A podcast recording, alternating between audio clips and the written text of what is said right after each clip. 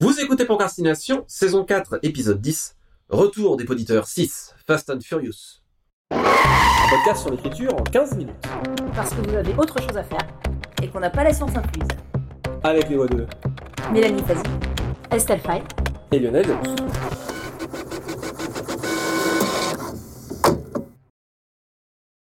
Donc euh, à nouveau, hein, nous euh, prenons euh, notre immense sac de courrier avec les innombrables cartes postales que vous adressez à la rédaction de l'émission.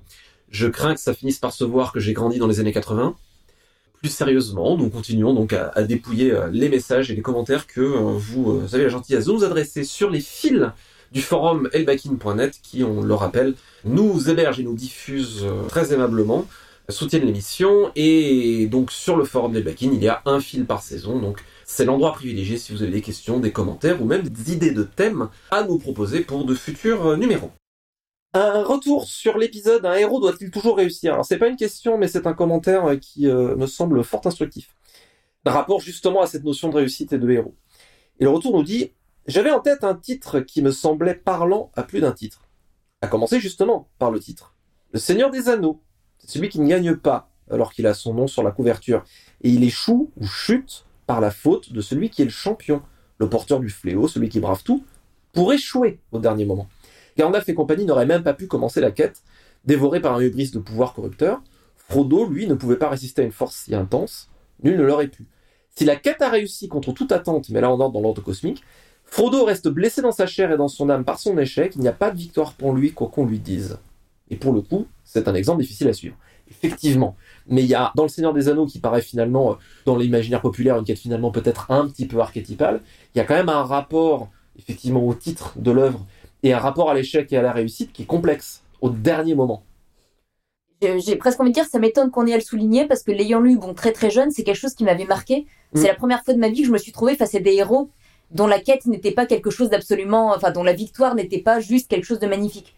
Frodon qui est complètement détruit par la quête, ça m'avait énormément marqué à 11 ans. Je pense que c'est la complexité de ça aussi qui fait que ça a marqué. Enfin, il me semble en tout cas. C'est euh, d'ailleurs, euh, alors honnêtement là je ne sais plus qui est venu avant qui, mais je suis quasiment sûr que Campbell est arrivé après. On retrouve la figure du monomythe dont on parlait dans Oui. un épisode précédent. Frodon est l'exemple même dans le monomythe du retour impossible. Le héros, une fois qu'il a atteint le but, euh, qu'il a rapporté l'élixir, hein, si j'utilise les termes de Campbell, il ne peut pas rester dans le- la contrée dont il est parti. Il a été irrémédiablement changé par la quête, il doit aller ailleurs, faire autre chose, se reconvertir. Une question générale, dont je porte un peu la responsabilité. J'ai une question un peu curieuse pour les animateurs de l'émission. Pourquoi intituler certains épisodes Conseils de survie pour? L'avant-dernier épisode, à l'époque de ce retour, s'appelait Conseils de survie pour la ponctuation, mais il y a quantité d'autres exemples au cours des précédentes saisons. Dans ce cas précis, qui doit survivre de l'auteur ou de sa bonne ou mauvaise ponctuation? Aucun guillemet n'a été tué pendant la préparation de l'épisode. L'église du guillemet à chevron vous invite à rejoindre euh, le culte, car c'est bien mieux que les tirets quadratins. Alors c'est ma faute, hein. c'est moi là le responsable qui euh, intitule les épisodes. Tout simplement, c'est euh, comme les, les sujets, comme la ponctuation, les dialogues, les personnages sont des choses extrêmement vastes et qu'on peut aborder par un tas de facettes. Dans les premières saisons, on se disait d'aborder des choses très génériques sur ces thèmes-là, parce qu'on peut et on va creuser ça avec des tas de facettes. Donc en gros, conseil de survie, c'est sur le thème des personnages, on avait un quart d'heure seulement pour commencer à donner des trucs. Donc conseil de survie, c'est c'est quoi la base? Euh, Voilà, c'était simplement euh, l'idée de la chose. Donc conseil de survie pour les personnages, c'est évidemment conseil de survie pour l'auteur qui veut écrire des personnages et pas pour les personnages, mais ça dépend peut-être du type d'auteur que vous êtes. Question sur l'épisode séparation entre littérature générale et imaginaire. Une chose m'a toujours intrigué, c'est l'existence d'auteurs qui écrivent de la SF mais sont publiés spontanément en littérature générale. Le meilleur exemple est pour moi Bernard Werber. Comment cela peut-il arriver? Qui fait ce choix et pourquoi? Pour l'auteur, cela lui ouvre un lectorat plus vaste, mais éloigné de la communauté principale de lecteurs qui lisent son genre. Je pense que ça a aidé Werber à devenir célèbre. Comment ça se fait qu'on écrit de la SF ou du fantastique et qu'on se retrouve en littérature générale Et alors ça, c'est une question, euh, pour être depuis 20 ans dans le milieu de la SF, la question de où est-ce qu'on a plus intérêt à publier, rester dans les genres ou en dehors, c'est un débat que je vois revenir tout le temps et, justement qui n'est pas un débat tranché. Ce sont deux démarches différentes. Après, des fois, ça va être un parcours ou des rencontres qui font qu'on bascule plus d'un côté ou de l'autre. Il y a des exemples. euh, là, j'ai un exemple précis qui me vient, c'est euh, un auteur chez Gallimard qui s'appelle Tristan Garcia, dont le des derniers livres euh, clairement vers la SF. Son livre qui s'appelle 7, c'est de la SF et clairement c'est un lecteur de SF. Et pourquoi c'est publié en blanche chez Gallimard? Parce que ses premiers livres qui n'étaient pas du tout de la SF ont été chez Gallimard et qu'il est resté fidèle à son éditeur et inversement. Il y a des parcours qui font ça. S'il avait débarqué peut-être avec 7 tout de suite, peut-être que ça aurait été publié ailleurs et le parcours serait autrement. Il y a des choses comme ça, mais la question euh, où a-t-on intérêt à publier, à quel lectorat on s'adresse, avec quels moyens et autres, ça fait 20 ans que je l'entends aborder et on n'a pas, euh, pas une réponse claire à ça justement. Bah, surtout, enfin après vous avez beaucoup plus d'expérience de publication que moi, mais j'ai l'impression que c'est pas forcément l'angle le plus pertinent. C'est-à-dire, j'ai eu la chance à la Sorbonne d'étudier avec Monsieur Jean-Yves Tadier, je sais pas si ça parle à certains. Donc grand spécialiste de plein de choses, je vous laisse chercher. Et notamment, il nous apprenait une chose que personne m'avait montré avant lui pendant toutes mes études littéraires, c'est comment un milieu littéraire crée aussi les auteurs, ou en tout cas va énormément influencer leur parcours va les faire, les transformer, les défaire parfois.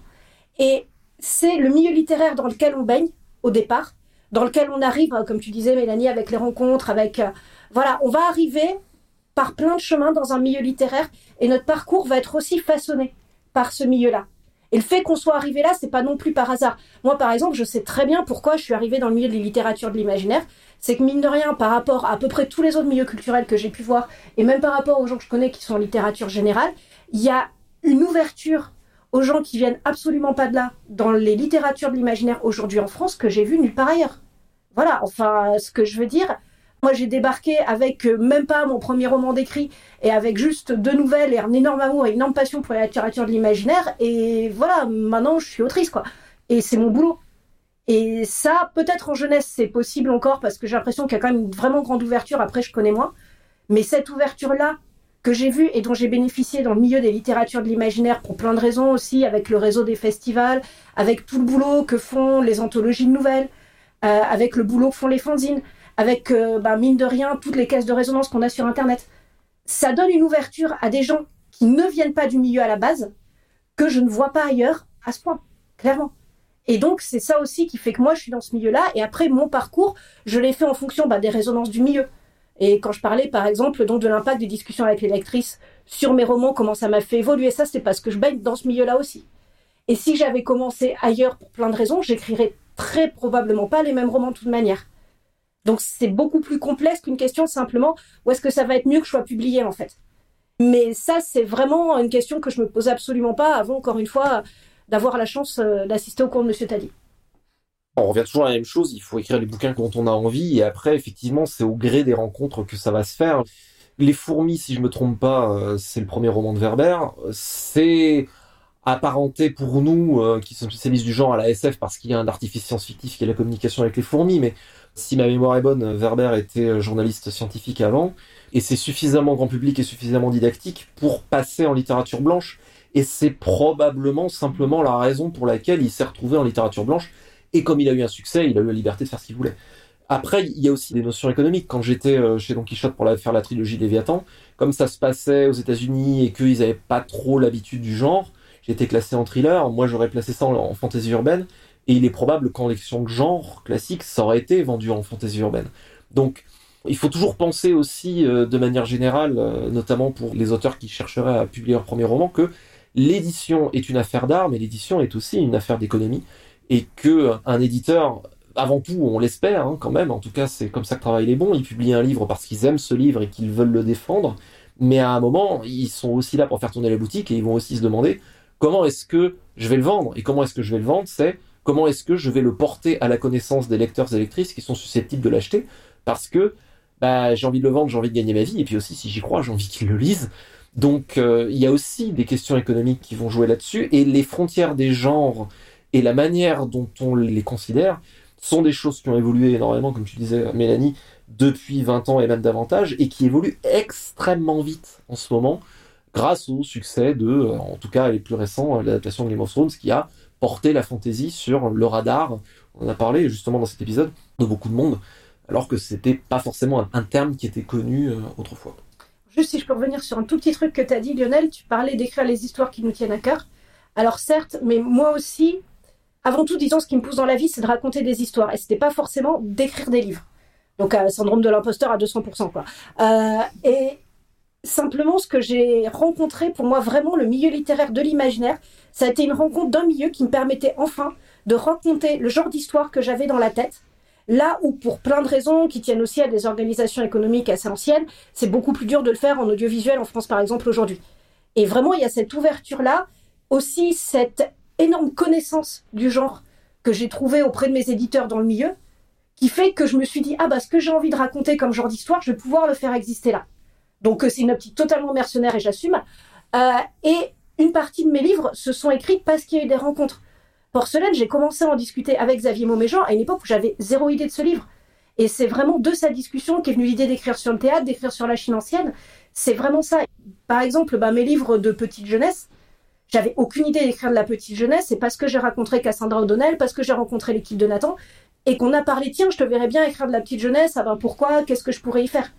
Mais c'est pas des idées que j'avais forcément à la base. Moi, j'avais envie de raconter des histoires dans les cultures de genre de l'imaginaire, euh, essentiellement parce que, voilà, c'est mes cultures, c'est, vraiment là-dedans que, que je baigne, c'est ma façon de voir le monde.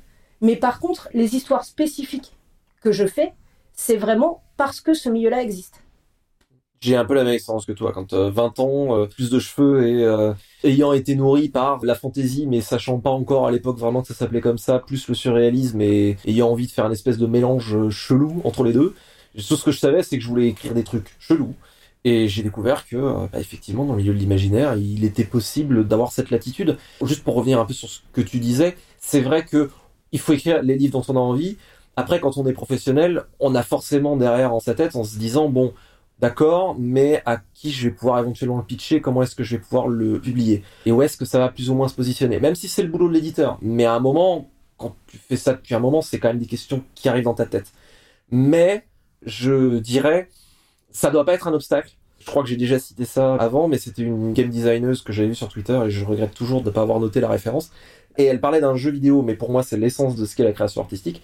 Elle disait mon boulot c'est pas de faire ce que vous voulez, c'est de faire en sorte que vous vouliez ce que j'ai fait. Mm j'ai envie de faire tel projet, donc comment est-ce que je vais pouvoir le faire d'une manière à ce qu'il soit accessible au plus grand nombre de lecteurs et lectrices, puis que je puisse le vendre aussi, si mon but c'est d'en faire un métier, bien sûr. Bah, en tout cas, mon but c'était pas d'en faire un métier quand je suis arrivée. Puis bon, bah, j'espère que ça va continuer, mais je pourrais pas prendre de pari là-dessus. Mais mon but, par contre, c'est de faire exister des histoires dans le monde réel et de me colter avec le réel et avec les conditions du réel pour raconter des histoires. C'est ça qui m'intéressait au théâtre, c'est ça qui m'intéresse du côté audiovisuel et c'est ça qui m'intéresse en littérature.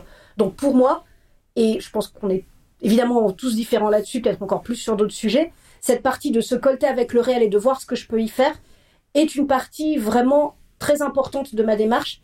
Et oui, mes romans vont être lancés aussi pour beaucoup après des rencontres et non pas en amont et puis je vais me dire où est-ce que je vais aller avec.